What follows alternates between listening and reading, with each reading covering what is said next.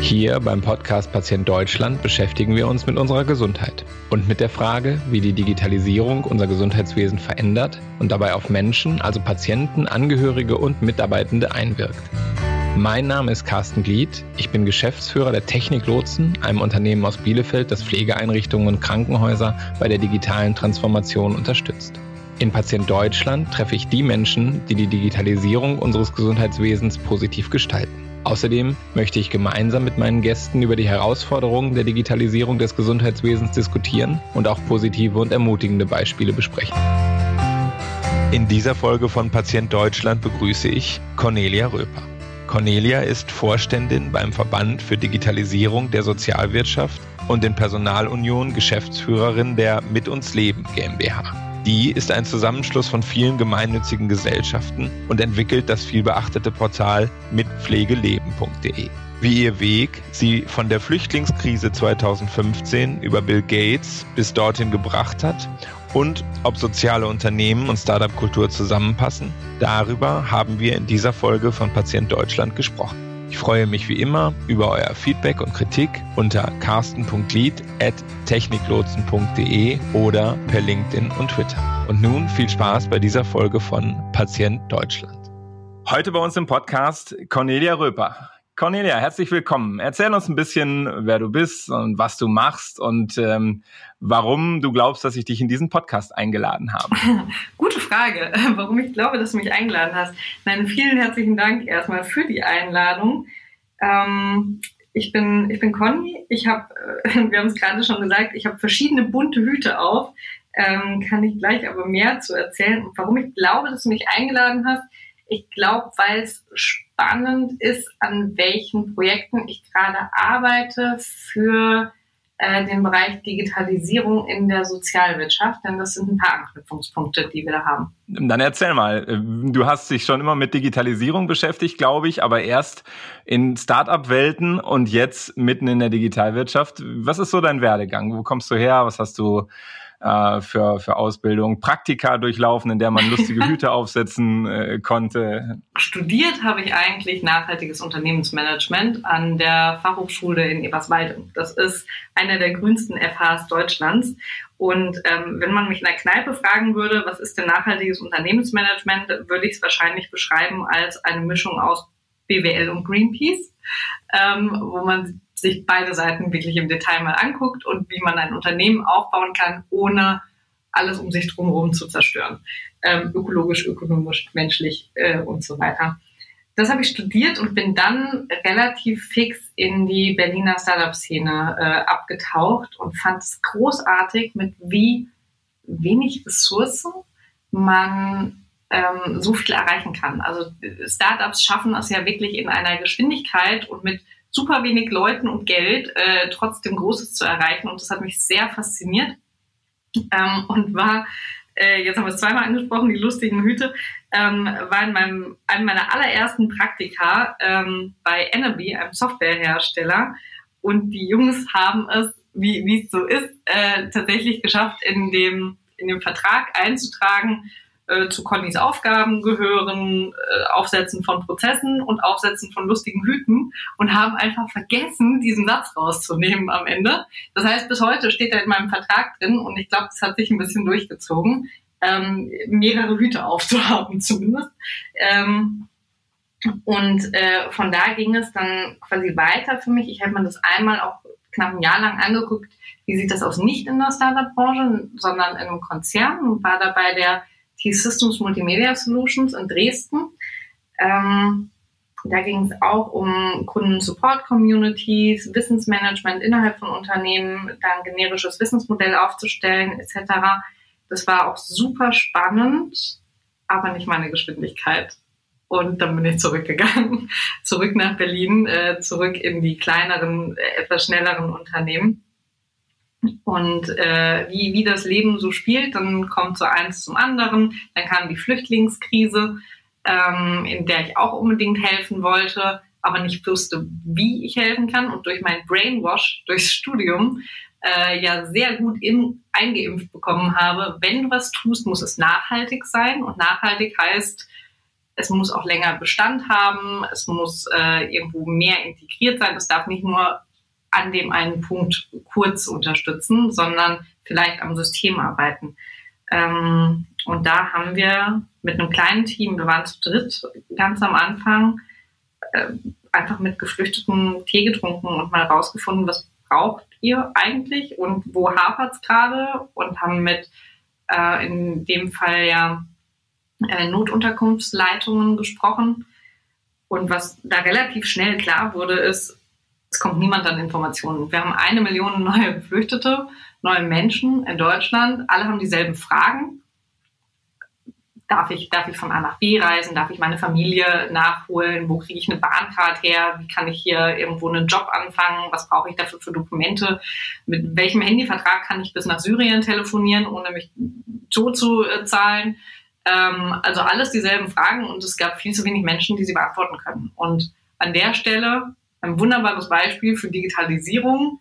Das Internet ist ein hervorragender Raum, um mit einmal sehr viele Informationen an sehr viele Menschen zu tragen. Haben wir also ganz stumpf und banal eine Online-Community aufgebaut, Fragen, Antworten, Plattform für Geflüchtete und Helfer. Und das ist, was wir aufgebaut haben. Und mittlerweile ist es relativ groß geworden, weil wir es ja mit den Geflüchteten gemeinsam gemacht haben und ist äh, zumindest laut Bill und Melinda Gates Stiftung ähm, die weltweit größte Flüchtlingscommunity im Online-Bereich. Und Bill Gates ist höchstpersönlich nach Berlin gekommen und hat uns dafür einen Preis überreicht. Das war wahrscheinlich mit einer der aufregendsten Momente in meinem Leben. Ähm, und aus dem heraus kam aber dann auch die, die Connection zur Sozialwirtschaft, zum Paritätischen Wohlfahrtsverbund, zur AWO, zu Diakonieeinrichtungen und wie das alles funktioniert und dass es dort noch ganz viel Potenzial gibt, wenn man so ein paar Startup-Prozesse oder, oder, auch einfach Workarounds, die Startups sich zunutze gemacht haben, weil sie nichts anderes haben, wenn man die mit denen verknüpfen kann. Und an der Stelle bin ich heute noch. Das heißt, wenn man fragt, jetzt gerade, welche Hüte habe ich jetzt an? Ich bin einmal ähm, Vorstand vom VEDISO, das ist der Verband für die Digitalisierung in der Sozialwirtschaft. Ähm, das mache ich mit dem einen Hut. Mit dem anderen Hut bin ich Geschäftsführung von der Mit uns Leben GmbH. Und so ein bisschen gucke ich immer noch auf Refugees, auf das Flüchtlingsprojekt. Aber das sind die zwei großen Aufgaben, die ich, äh, die ich jeden Tag hier ähm, weiter vorantreiben möchte. Und ich glaube, äh, der Handschlag von Bill Gates hat dir dann auch eine Forbes 30 unter 30. Äh, das ist so eine Liste, auf der logischerweise 30 Leute jedes Jahr stehen, äh, die jung schon relativ viel erreichen, eingebracht. Ähm, dann geht man ja ganz gut dekoriert in so eine Mammutaufgabe wie die Sozialwirtschaft mal auf Vordermann zu bringen. Ja, ja, ja, das Forbes 30 under 30 war sogar schon vor Bill Gates. Vielleicht war es umgekehrt, vielleicht wurde deshalb er, er auf uns aufmerksam, aber es war viel Learning auch aus Refugees, also aus dem Flüchtlingsprojekt. Man konnte viel mitnehmen ähm, und hat auf jeden Fall gesehen, wie es funktionieren kann und wie es erfolgreich ja, werden kann an der Stelle. Ähm, wenn auch nicht schon alle, äh, quasi alle Fallstricke schon mal durchgespielt, sondern wir haben einige durchgespielt, aber ja noch nicht alle. Und ähm, da arbeiten wir jetzt gerade in der Sozialwirtschaft dran. Wie sieht das eigentlich aus, wenn man noch tiefer im System zum Beispiel mit drin steckt, noch tiefer mit den Wohlfahrtsorganisationen äh, verstrickt ist oder auch mit denen gemeinsam arbeitet? Da waren wir bei Refugees noch ein bisschen freier einfach an der Stelle und konnten uns nachher andocken das hat ein bisschen mehr Geschwindigkeit gegeben an der Stelle. Also das finde ich sowieso am äh, erstaunlichsten. Äh, also ich habe schon Verständnis dafür, wie man bei einer T-Systems gehen kann als Startup-Mensch, weil die Geschwindigkeit nicht schnell genug ist. Aber dieses nicht meine Geschwindigkeit, ähm, das muss doch beim Eintritt in die äh, Sozialwirtschaft ähm, auch irgendwie auf dich äh, zurückgefallen sein? Oder, also wer hat dich, wie, wie ging das los? Wer hat dich angerufen? Äh, ist ja nicht die Sozialwirtschaft angerufen, die gibt's ja nicht. Nee, das stimmt. Es hat mich ähm, ein Herr auf LinkedIn angeschrieben und mit dem durfte ich dann telefonieren, der mir erzählt hat, das war gerade in der Zeit, da hatten wir Refugees äh, quasi abgegeben an ein kleines Team. Das Flüchtlingsprojekt stand auf eigenen Beinen. Ich war gerade bei Ada Health, das ist ein Gesundheitsstartup. War auch schon hier im Podcast. Waren auch schon da. Daniel Natrat war da, oder? Ja, waren schon da. Daniel war da, genau. Großartig, ja. Also ohne jetzt Werbung machen zu wollen, aber wer die App noch nicht hat, sollte sich die runterladen. Das ist der beste Doktor für die Hosentasche, den man äh, momentan auf diesem Planeten auf dem Handy haben kann. Also cooles Startup und war, war dort gerade im Business Development die haben ja auch gut Investment eingesackt und äh, waren dann gerade an der Stelle zu sagen, wie kriegen wir das eigentlich auch wieder raus? Ähm, und dann hatte mich dieser Herr angerufen und äh, gefragt, ob ich denn Interesse daran haben könnte und mir das so ganz theoretisch vorstellen könnte, auch eine neue Position zu übernehmen.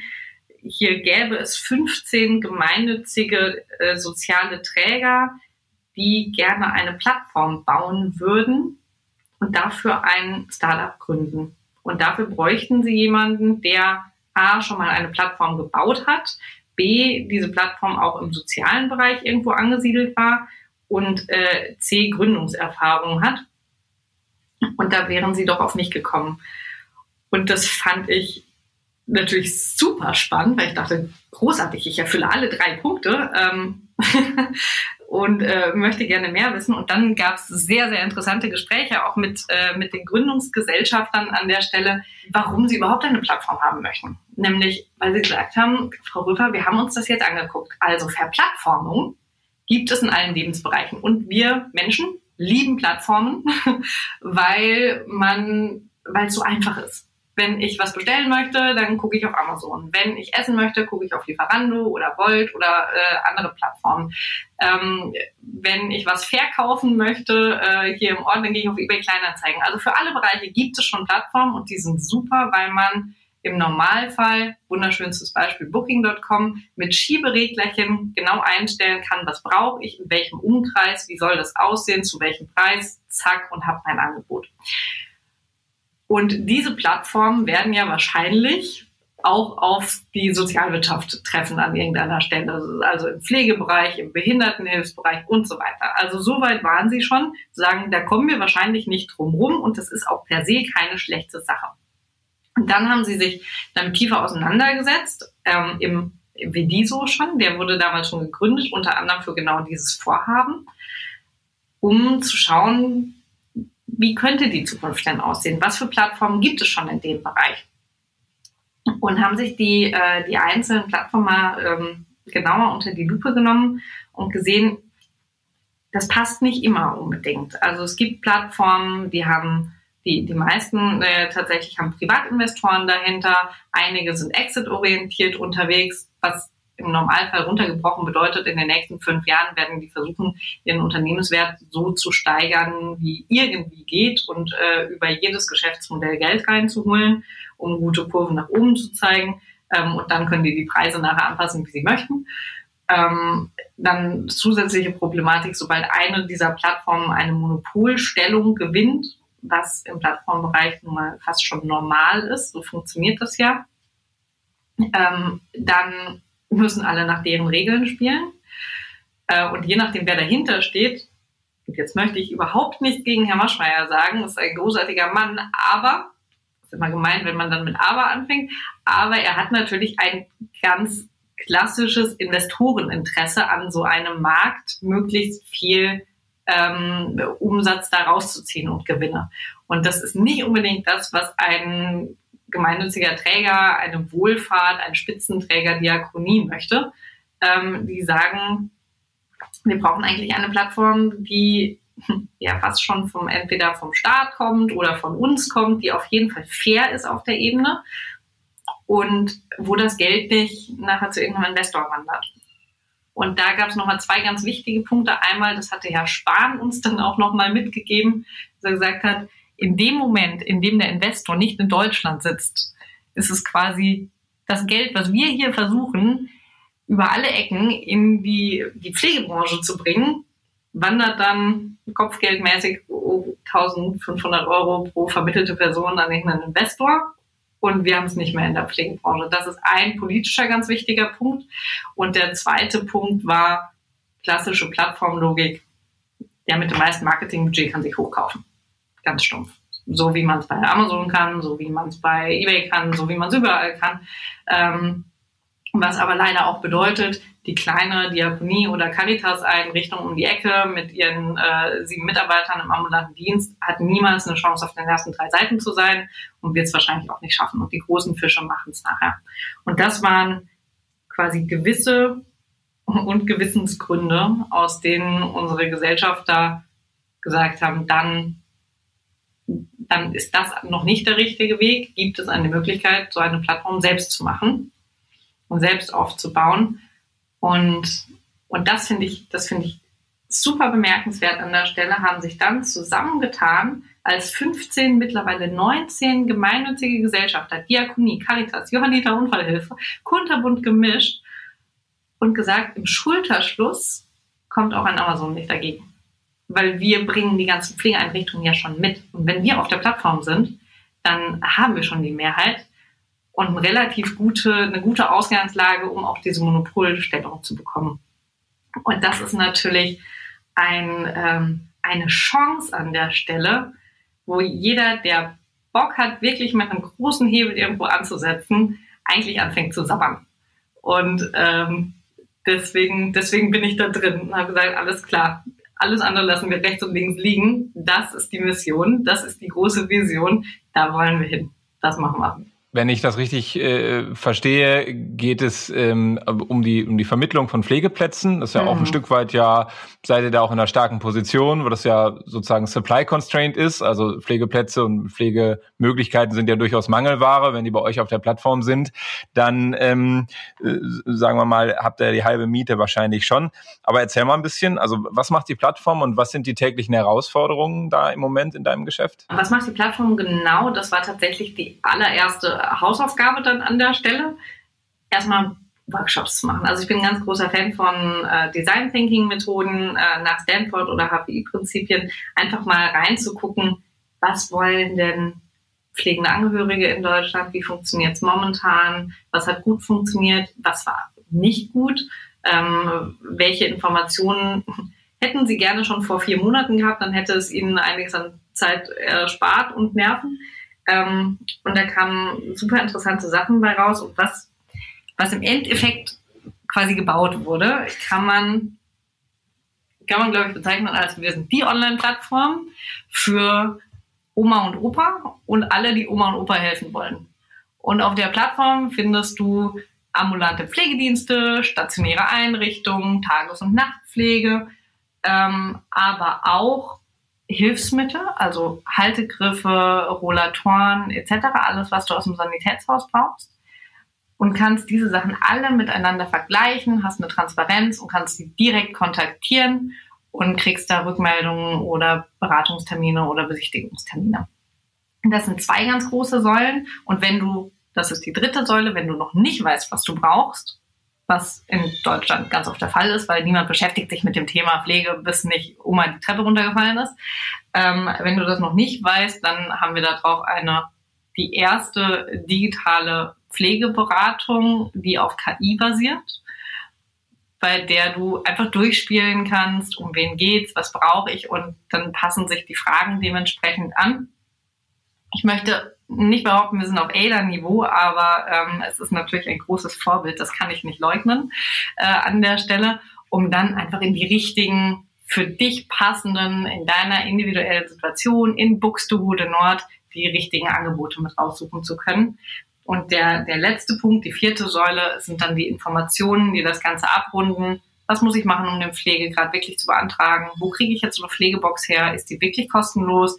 Die Fragen, die haben wir dann auch alle mit drin. Wie groß ist dein Team? Also beschreib mal ein bisschen, mit was für einer Truppe stemmt ihr das Ganze? Relativ klein, wir sind 20, 25 Leute, irgendwo was dazwischen, äh, sitzen in Berlin, jetzt natürlich alle im Homeoffice und ähm, sind ein Team zusammengestellt aus ganz unterschiedlichen Persönlichkeiten. Wir haben Leute dazwischen, die, äh, die vorher bei Zalando oder Idealo waren. Wir haben Banker dazwischen, wir haben Leute aus der Sozialwirtschaft dazwischen, wir haben Leute von anderen Plattformen dazwischen, ähm, die, die vielleicht auch in der Sozial- oder Pflegewelt unterwegs waren ähm, und sind ein ich glaube auch alterstechnisch sogar ein relativ buntes Team. Und ihr seid also quasi organisiert wie ein Startup, das heißt eigene Entwickler, eigene äh, Product Owner und, und, und Markt äh, Research, Business Development, weiß ich nicht, alles genau, in diesem genau. 20 Team oder greift ihr auf Ressourcen eurer Gesellschafter zurück in irgendeiner Form? Also ist das mehr wie so ein Netzwerk oder ist es mehr wie so ein Startup? Definitiv mehr wie ein Startup. Wir greifen natürlich trotzdem auf Ressourcen von Gesellschaftern zurück, zum Beispiel als Distributionskanäle. Ähm, da, dafür ist es natürlich ultra wichtig. Ansonsten sind wir aufgestellt wie ein Startup. Wir haben Business Development, wir haben ein Vertriebsteam, wir haben Product Owner, ähm, wir haben einen KI-Bereich, ähm, wir haben ein Growth Hacking Team und äh, da drin ein Marketing Team unter anderem. Also ganz klassisch Startup technisch unterwegs, ähm, auch mit verschiedenen Management-Systemen äh, gespielt, immer im, im ganzen Unternehmen zum Beispiel abgefragt. Wunderbares Experiment Experiment, das Unternehmen auf holokratischen Strukturen aufzubauen. Das heißt, man ist in, in Kreisen oder Bubbles organisiert und ein Manager oder ein Chef ist nicht Chef, weil er einfach die Macht hat, sondern wenn dann aus Gründen der Kompetenz und das kann ihm aber, das kann sich schnell wieder drehen, wenn sich irgendwo äh, ein, ein Projekt dreht. Also von daher sehr Startup-mäßig unterwegs. Ähm, was wir aber haben, und da bin ich ultra dankbar für, ist, wir haben den Vediso als nicht nur als Mitgesellschafter, sondern auch als Board of Innovations. Was bedeutet, jede Plattformentwicklung, die bei uns vonstatten gehen soll, ähm, würde man sich ja auch aus klassischer Startup-Perspektive angucken von zwei Seiten. Seite End-User, also pflegende Angehörige, alle, die Oma und Opa helfen wollen und Infos brauchen was brauchen die, was schafft da den größten Mehrwert und auf der anderen Seite ähm, Pflegedienstleister, ambulante Dienste, stationäre Einrichtungen, was brauchen die eigentlich, damit die die Plattform nutzen. Und diesen zweiten Part kriegen wir wunderbar ähm, abgedeckt über den Vidiso, über dieses Board of Innovations. Was bedeutet, immer wenn wir etwas entwickeln wollen, machen wir wieder Workshops mit und eben wie die so. Das können auch gerade jetzt in Corona-Zeiten ganz kleine Workshops sein. Dann ist das mal eine Stunde Videokonferenz, um abzufragen, was sind da eigentlich die tatsächlichen großen Herausforderungen gerade? Wie soll das umgesetzt sein? Wie soll, noch ein Beispiel, wie soll so ein Profil einer Pflegeeinrichtung auf der, der Plattform tatsächlich aussehen? Was möchtet ihr zeigen? Was ist euch wichtig? Um das dann wieder abzugleichen mit dem Enduser und da, wo es übereinander passt, das wird gebaut. Sag noch mal ein bisschen was zum WDISO. Du hast sie eben erwähnt, als das ist sie der Verein, der sozusagen die Plattform äh, ins Leben gerufen hat. Ähm, was macht der Verein heute? Äh, wer kann da Mitglied werden? Sucht ihr noch Mitglieder? Ja. Gibt es noch was über das Innovation Board hinaus? Ja, genau. Also das Innovation Board of Innovations ist nur ein Teil des WDISO. Mitglied werden kann jeder, der, der gemeinnützig ist. Ich glaube, das ist die einzige Voraussetzung. Also jede gemeinnützige Organisation kann dort Mitglied werden. Das ist der Verband für die Digitalisierung in der Sozialwirtschaft. Das bedeutet, auch dort haben wir verschiedene ähm, Ansatzpunkte, wie wir helfen wollen zu digitalisieren. Ein Punkt ist, wir machen Workshops in verschiedenen Arten und Weisen. Und was ich so schön finde am Vidiso, ist, es ist kein Verband im Sinne von, wir sitzen mal zusammen und verdiskutieren uns, jetzt ganz böse gesagt, sondern die Workshops sind aufgebaut eher wie ein Stipendienprogramm. Das heißt, man kommt rein, in dem Fall sind das oft Innovationsmanager, Digitalisierungsbeauftragte aus den sozialen Einrichtungen, die kommen rein mit einem, mit einem kleinen Päckchen an ganz eigenen Herausforderungen und Problemen und gemeinsam in so einem ein, zwei Tages-Workshop erarbeitet man dann, was kann man da eigentlich machen in dem Bereich. Das heißt, es gibt immer Input-Sessions, dann gibt es gemeinsame Erarbeitungssessions, dann gibt es Bereiche, in denen Peer-to-Peer, -Peer, also einfach die Kollegen untereinander sich mal austauschen, wie habe ich es gemacht, wie hast du es gemacht und sich Blueprints austauschen können. Ähm, und so kann man in so einem Workshop, auch wenn er nur ein, zwei Tage geht, relativ viele Fragen beantworten, ohne dass man Frontalunterricht machen muss. Und äh, das finde ich total schön daran. Ähm, das heißt, Workshops ist, ist ein Bereich. Dann ganz klassisch Verband machen wir auch Lobbyarbeit, klar. Was aber sehr, also was der große Vorteil ist, dadurch, dass wir der Verband für Digitalisierung in der Sozialwirtschaft sind können wir auf die Kerbe halt ständig draufhauen und das nimmt uns nicht mal jemand krumm. Ähm, das bedeutet, wir müssen nicht abwägen wie ein Spitzenverband irgendwo in der Wohlfahrt. Was ist jetzt wichtiger? Jetzt haben wir hier ähm, Finanzierungsprobleme, hier haben wir Corona-Regeln. Also die haben immer einen riesen Blumenstrauß an Themen, die sie ja irgendwo abwägen und priorisieren müssen. Und wir können ganz frech sein und jedes Mal mit reinspringen und sagen, und Digitalisierung und Fördermittel für Digitalisierungsprojekte und Breitband brauchen wir bitte auch in Pflegeheimen und äh, Behinderteneinrichtungen. Das heißt, da können wir ganz spitz reingehen. Und das ist ein großer Punkt noch, da arbeiten wir auch gerne zusammen, zum Beispiel mit dem, mit dem Cent e.V., ähm, die ja das Social Entrepreneurship Network sind, also mehr von der Startup-Seite kommen. Wir kommen jetzt mehr von der Wohlfahrtsseite und damit passt es ganz wunderbar an der Stelle. Ähm, und der der vierte Punkt quasi neben Board of Innovations, Lobbyarbeit, Workshops ist Bildungsarbeit, Netzwerkarbeit, die da zusammenzubringen, damit man, ich sage es mal ganz, ähm, ganz runtergebrochen, damit nicht jede Einrichtung, so wie der Nachbar auch, sich einen McKinsey-Berater reinholen muss für teuer Geld, damit er einem nochmal die Basics erklärt, sondern dass man die besser und äh, geschickter miteinander austauschen kann, denn wir sitzen an ganz vielen Stellen hier im, im selben Boot. Viele haben das auch erkannt. Deutschland ist definitiv nicht so weit mit der Digitalisierung wie andere Länder. Die Sozialwirtschaft noch ein Stückchen weiter weg davon. Und da sind wir, glaube ich, besser aufgestellt, wenn man, wenn man sich gegenseitig hilft und ähm, das klassische Not Invented Here Syndrom, das Deutsche sehr gerne haben, vielleicht einfach mal runterschluckt. Sagt, ist egal, ob ich es erfunden habe, aber es funktioniert beim Nachbarn sehr gut, lasst es auch machen. Und dann kann man immer noch was draufsetzen. Geschwindigkeit ist, ist da das äh, Thema vermutlich auch. Geschwindigkeit ist mit ein Thema. Also siehst du Entwicklungen weglaufen, die die, die Sozialwirtschaft verpasst? Und könnt ihr dagegenhalten als für die so? Alleine gegenhalten können wir sicherlich nicht. Das ist immer eine Entscheidung von den äh, Mitgliedern selbst oder von den Einrichtungen und Verbänden, die damit dranhängen. Es gibt definitiv Sozialunternehmen, die auf einem ganz hohen Level sind, was Digitalisierung angeht und Innovationskraft angeht, von denen ich noch das Gefühl habe, die werden noch nicht genug gesehen. Also es gibt ein paar super coole Projekte in der Sozialwirtschaft, ähm, die man nur kennt, wenn man zufällig jemanden kennt, der da drin ist. Und ansonsten werden die noch nicht so gut verbreitet und abgeguckt. Vielleicht auch an der Stelle. Ich spüre Podcast-Empfehlungen, Podcast-Gastempfehlungen oder Gäste-Empfehlungen. Klar, ähm, soll ich ein paar Namen nennen? nee, nee, machen wir nachher. Aber ähm, ich, ich finde es ja schon ja. entscheidend, dass hier, sagen wir mal, der Druck von außen scheint mir hier auch die Branche zusammengeführt zu haben. Also wenn die, wir die so machen und mit dem ganz klaren Ziel, äh, mit uns Leben äh, zu gründen als Plattform, äh, dann, dann zeigt das ja, dass auch verstanden worden ist, die anderen schlafen nicht, auch die, die ich sag mal, die amerikanischen äh, Konzerne äh, schlafen nicht, die Investoren schlafen nicht äh, und man lässt sich hier vielleicht äh, einen Bereich aus der Hand nehmen, der ja auch ein Stück weit als uneinnehmbar galt, weil es ist ja so kompliziert hier das deutsche Gesundheits- und Sozialwesen mit dem Vergütungsrecht und so, da kommt schon keiner äh, und dann kommen sie halt doch.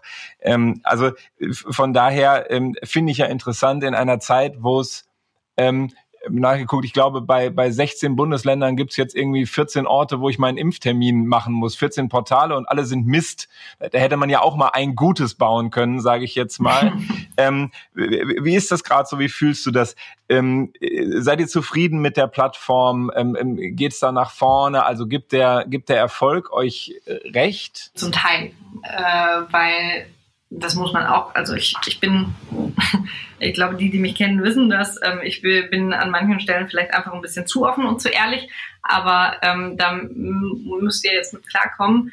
Ähm, auch bei uns hat natürlich Corona mit reingehauen. Das, das können wir nicht leugnen. Und wir sind gestartet mit, ähm, mit Abo-Lizenzen, Premium-Abos äh, für Pflegeeinrichtungen auf der Plattform, ähm, die zu verkaufen mitten in der Corona-Zeit was natürlich das schlechteste Timing ist und wir auch relativ schnell da dann quasi in eine andere Richtung gerudert sind.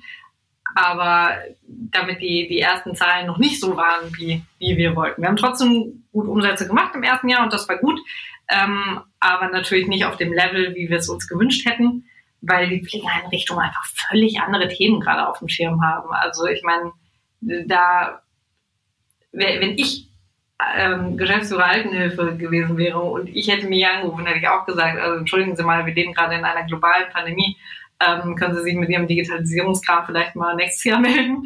Äh, völlig legitim, völlig fair. Deswegen sind wir da relativ schnell wieder rausgesprungen aus dem Bereich und haben, haben noch ein kleines äh, Side-Project gestartet, nämlich die Pflegesterne, äh, weil wir ja die Rückmeldung bekommen haben am Telefon, wir brauchen eigentlich gerade Leute. Wir brauchen gerade nicht mehr, mehr Patienten, Klienten. Wir brauchen Leute, die helfen.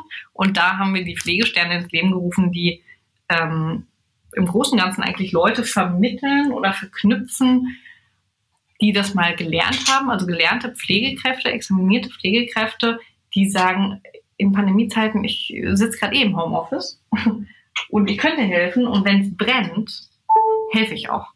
Ähm, das heißt, den Unterschied zu haben zwischen, nee, ich möchte eigentlich nicht wieder in den Job rein, dafür gab es gewisse Gründe, warum ich damals rausgegangen bin. Aber wenn es brennt, wenn da Leute sterben, dann fahre ich die zehn Kilometer und helfe in dem Pflegeheim. Und äh, das hat sehr gut funktioniert. Das haben wir äh, dann aufgezogen, parallel auch innerhalb von zwei, drei Wochen live geschaltet ähm, und sind dann intern nochmal in jeder im Startup kennt, iterative Prozesse, Workshops reingegangen, okay, welche Geschäftsmodelle sind in Anführungsstrichen Corona-sicher und uns auf die zu konzentrieren.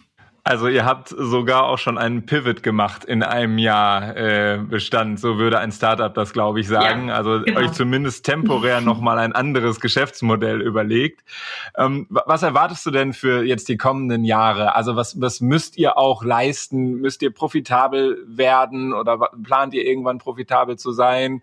Äh, oder ist das doch, sage ich mal, mehr ein Aushängeprojekt, das ruhig auch in den nächsten Jahren noch, sagen wir mal, eine Wachstumsfinanzierung von den Gesellschaftern kriegt? Ähm, wir sind definitiv gerade im, im Wachstumsbereich und geplant ist auch nicht, äh, also ist der Break-Even nicht vor 2024, ähm, was für nicht jeden Gesellschafter immer einfach ist, weil es natürlich etwas anderes ist, in ein Startup zu investieren, als in etwas, wo man sofort weiß, wie das Geschäftsmodell funktioniert und ab Tag zwei bringt das eigentlich äh, die, die genügenden Umsätze rein.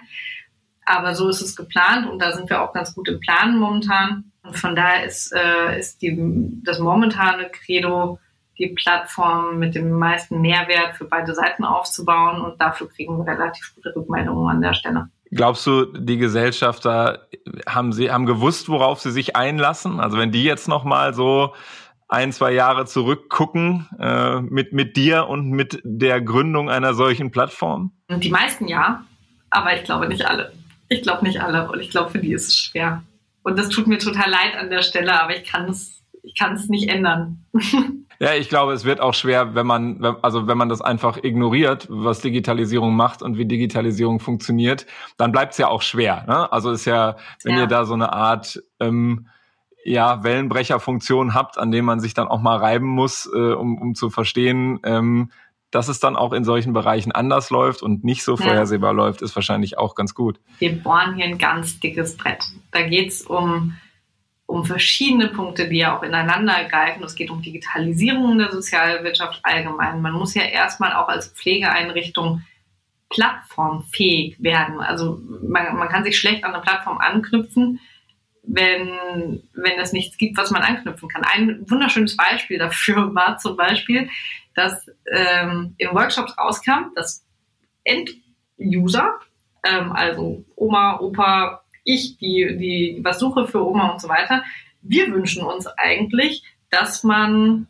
einen Termin, einen Besichtigungstermin, einen Telefontermin bei einer Pflegeeinrichtung direkt online ausmachen kann. So wie ich auf Yameda auch einen Arzttermin ausmachen kann.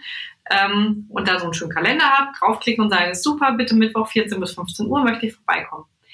Das haben wir dann in Vidiso gespielt und an die Pflegeeinrichtung und die haben gesagt, das ist eine super schöne Idee. Ich frage mal, wie das bei uns funktioniert und kamen dann wieder und gesagt, also die Irmgard Meier, die arbeitet mit ihrem äh, Papierkalender. Und da wird es dann schwierig, eine API dran zu bauen. Das heißt, an, an der Stelle muss man eigentlich erst die Vorarbeit leisten. Wie kriegen wir jetzt die, auch die Irmgard Meier dazu, einen digitalen Kalender zu nutzen und den Mehrwert dessen zu verstehen, damit man das anknüpfen kann. Und das ist halt so eine Doppelaufgabe an der Stelle, hat Muss ich aber zugeben an der Stelle auch, hat sowohl Vorteile auch als auch Nachteile. Die Nachteile sind für viele relativ schnell ersichtlich, aber es hatte den Vorteil, dass sich ein, ein Amazon, ein Google, eine große externe Plattform noch nicht so schnell reinzwicken konnte wie in anderen Bereichen, weil es nicht digitalisiert ist. Bedeutet aber auch, ist jetzt eine große Herausforderung. Die Branche muss, muss jetzt nachkommen an der Stelle. Abschließend hast ja ich glaube, viel erreicht. Und man hört ja jetzt aber auch, es, es, muss noch hier und da vielleicht ein bisschen Rückenwind geben von Politik, von Unternehmen, vielleicht auch der, von den Kundinnen und Kunden, die darauf aufmerksam werden müssen. Wenn du dir eine Sache wünschen dürftest, die, so wie Corona der Gegenwind war, ähm, dir sozusagen Rückenwind gibt, ähm, ein Ereignis, was du dir jetzt wünschen dürftest, oder, ähm, was, was wäre das fürs nächste Jahr? Oder für dieses Jahr? Ja, mir fallen sofort ein paar Sachen ein, die ich mir wünschen würde. Ja, eine Sache ein paar ist auch gut. Ähm, ich, ich würde mir wünschen, dass Förderrichtlinien so aufgestellt sind, dass auch Sozialunternehmen ähm, Förderung für Digitalisierungsprojekte bekommen können. Was momentan ein ganz großes Problem ist, weil die meisten Förderrichtlinien entweder im wirtschaftlichen Bereich angesiedelt sind, dann braucht man einen relativ fetten Eigenanteil, den gemeinnützige Organisationen aufgrund ihrer Struktur und Buchhaltungsstruktur so gar nicht haben können zum Teil. Oder man ist eine Universität oder Bildungseinrichtung, dann bekommt man es bis zu 100 Prozent gefördert. Dazwischen gibt es nicht. Und das ist ein Riesenproblem momentan. Also das wäre ein großer Wunsch. Das würde uns nämlich unglaublich helfen, dass auch Pflegeeinrichtungen sich überhaupt, also überhaupt mal die Möglichkeit haben, sich zu digitalisieren in dem Bereich, ähm, ohne dass es für die so eine große Bürde ist, äh, auch auf der finanziellen Ebene.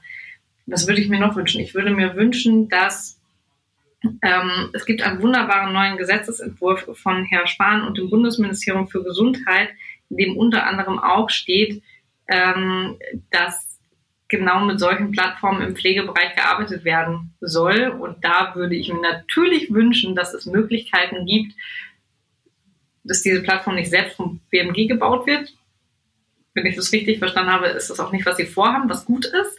Aber dass es dort Möglichkeiten gibt, dass eine Plattform, die von verschiedensten sozialen Trägern und ähm, ja, von einem BDISO im Hintergrund, also der Sozialwirtschaft und Wohlfahrtsorganisation ins Leben gerufen wurde, dass die eine Chance hat, diese Plattform zu werden. Ähm, das wäre, glaube ich, noch mit so ein, ein großer Punkt. Ansonsten würde ich mir wünschen, dass, äh, dass das mit den Impfen ganz schnell durchgeht. Ähm, und äh, ich glaube, jetzt würden mir noch ganz viele andere Wünsche einfallen, aber das wären, das wären schon mal ziemlich große. Das wäre cool. Dann drücke ich dafür die Daumen und äh, für die tolle Arbeit, die ihr macht und die du machst mit deinen vielen Hüten. Ähm, auch vielen Dank, dass du bei uns im Podcast warst. Mach's gut. Vielen lieben Dank dir. Tschüss.